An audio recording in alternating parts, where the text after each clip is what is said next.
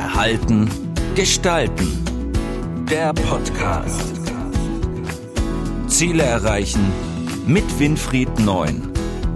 Thema heute: Greta Thunberg. Vorbild oder nerviger Quälgeist?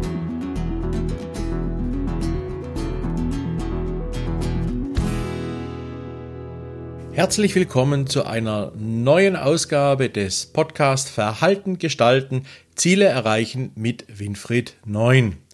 Ich freue mich, euch heute recht herzlich begrüßen zu dürfen zu einem Thema, was sehr aktuell ist. Es geht um das Thema Greta Thunberg, Vorbild oder nerviger Quellgeist, eine Frage, die sich sicherlich viele stellen. Und aus wirtschaftspsychologischer Sicht habe ich hierzu vielleicht die ein oder andere interessante neue Gedankengänge und neue Ansätze, über die dann vielleicht ihr diskutieren wollt. Was zeichnet Greta Thunberg aus Ihrer Sicht besonders aus? Was zeichnet denn Greta Thunberg so besonders aus? Was ist das, was sie besonders prägt und für uns auch so interessant macht. Nun, das ist vor allem aus wirtschaftspsychologischer und auch aus psychologischer Sicht heraus dadurch zu erklären, dass diese junge Dame in ihrem doch noch sehr frischen Alter sehr aktiv und sehr prägnant und vor allem auch sehr erwachsen dominant auftritt, wenn es um das Thema Klimawandel geht. Das heißt, sie spricht in uns zwei zentrale Aspekte an. Zum einen den Aspekt des Behütens, des Behütens der Jugend, des Behüten der nächsten Generation. Jede ältere Generation will im Prinzip, dass es der jüngeren Generation besser geht. Das ist das eine, was sie bei uns auslöst und damit besonders macht. Und das andere ist etwas, dass sie das kombiniert mit einer vehementen Zähigkeit und Hartnäckigkeit, mit der sie das Thema des Klimawandels und die Aufmerksamkeit für die wissenschaftlichen Ergebnisse verbindet. Und all die beiden Sachen, also auf der einen Seite dieses kindliche Beschützen, auf das andere diese Ernsthaftigkeit des Themas, wie sie es äh, platziert, das macht Greta Thunberg natürlich als etwas Besonderes und bekommt damit auch die notwendige öffentliche Aufmerksamkeit für dieses Thema. Wie sollten wir mit der Moralisierung durch Greta umgehen? Was natürlich Greta mit uns macht, ist vor allem eins und das ist das Thema Moralisierung. Also sprich uns ein schlechtes Gewissen in Anführungsstriche einreden zu wollen oder einzureden, indem eben hier ähm, die Gefahren und die Moral des beschützt doch die Jugend und sorgt für eine bessere Umwelt, ein besseres Klima ständig hervorgehoben wird. Diese Moralisierung ist auf der einen Seite nicht unwichtig, weil sie sorgt natürlich für Aufmerksamkeit, hat aber aus psychologischer Sicht natürlich ein großes Problem dahingehend, dass wir aufgrund von Moralisierungen uns in unserem Verhalten in keinster Weise ändern werden. Nur weil jemand da ist, der moralisch mit dem Zeigefinger zeigt, ändern wir unser Verhalten nicht. Das haben schon alle Kirchen und Religionen versucht. Das haben schon viele bekannte Friedensnobelpreisträger versucht. All die sind daran gescheitert, dass sie außer der Moralisierung keine weiteren inhaltlichen und auch zielsicher definierten Ansätze präsentiert haben. Hilft Greta Thunberg bei der notwendigen Veränderung zu mehr Klimaschutz? Damit hilft natürlich Greta Thunberg nur bedingt bei den notwendigen Veränderungen zu mehr Klimaschutz. Was mir hier hoch anrechnen muss, ist der Kick, den sie gegeben hat hinsichtlich dieses Themas, dass es überhaupt so ernst wahrgenommen wird. Und das war schon eine hervorragende und auch wichtige Leistung. Aber sie ist da jetzt an einem Zenit angekommen, wo es darum geht, dass andere, hier insbesondere Verbände, insbesondere Parteien und die Gesellschaft selbst, aus dieser Moralisierung eine ernsthafte Diskussion erzeugen. Das heißt, dass eben darüber diskutiert wird, was sind die zentralen Werte, die uns Menschen als selbstwirksame und selbstbestimmte äh, Personen beziehungsweise Individuen äh, dazu bringen, wirklich unser Verhalten zu ändern. Wir verändern ja unser Verhalten immer dann, wenn wir einen Schmerz erfahren, dann ist aber der Leidensdruck extrem groß, zum Beispiel wenn ein Krankheitsbild sich darstellt, Fettleibigkeit oder aber Zucker und der Arzt sagt, Sie dürfen jetzt ab sofort nur noch Diätnahrungsmittel zu sich nehmen, dann fängt man aufgrund dieses Leidensdrucks an, auch tatsächlich darüber nachzudenken, sein Ernährungsverhalten zu ändern, obwohl man schon Jahre davor gewusst hat, dass die bisherige Ernährung nicht so gut war. Also der Leidensdruck führt dann zu einer sogenannten sogenannten Schmerzvermeidungsstrategie in unserem Gehirn. Wir wollen diesem Schmerz, diesen Leiden aus dem Weg gehen und passen uns dort an. Aber, und jetzt kommt es, aber wir passen uns eben nur punktuell an. Wir passen uns nicht dauerhaft an. Nachhaltigkeit ist damit nicht gewährleistet, weil Schmerzvermeidungsstrategie spätestens dann wieder zurückgefahren wird, wenn der vermeintliche Schmerz tatsächlich nicht mehr da ist. Und wenn wir uns dann wieder wohl und gut fühlen, vergessen wir all das, was wir eigentlich mal geplant haben.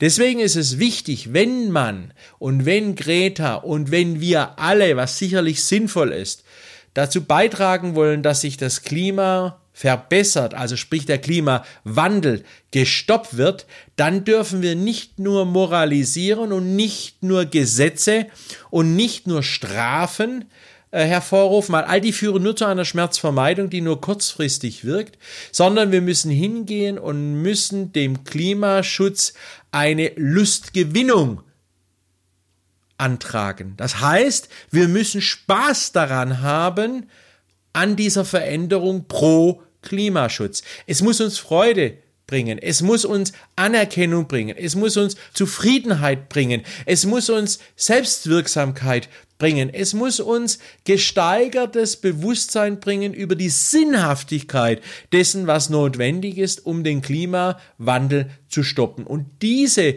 Lustgewinnungsstrategie sorgt da dafür, dass wir aus lauter Freude und Spaß an der Veränderung nicht genug kriegen können von dieser Veränderung. Und das geht in diesem sehr schwierigen Fall beim Klimawandel nur über eine sehr intensive politische und vor allem auch gesellschaftliche Diskussion, die von der Straße in die Wohnzimmer gebracht wird, die von der Straße in das Parlament gebracht wird, die von der Straße in die Partnerschaften gebracht wird, die von der Straße in die Firmen gebracht wird, um dann dort eine Dynamik zu entwickeln, die ja Lust und mehr auf Umweltschutz und Sicherheit des Klimas bringen.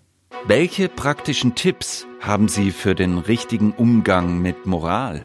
Wenn man das sich dann nun anschaut und sich überlegt, was kann man jetzt eigentlich praktisch auch jeder Einzelne dazu tun, um diese Lustgewinnungsstrategie hinsichtlich des Klimawandels für sich selbst oder seine Familie oder Freunde zu erzeugen, da gibt es drei ganz interessante aus Studien abgeleitete Ansätze. Zum ersten, wir müssen dafür sorgen, dass diese Lust, also den Spaß, den wir haben, nicht nur wir für uns alleine im Kopf haben, sondern dass wir diesen Spaß mit anderen teilen können.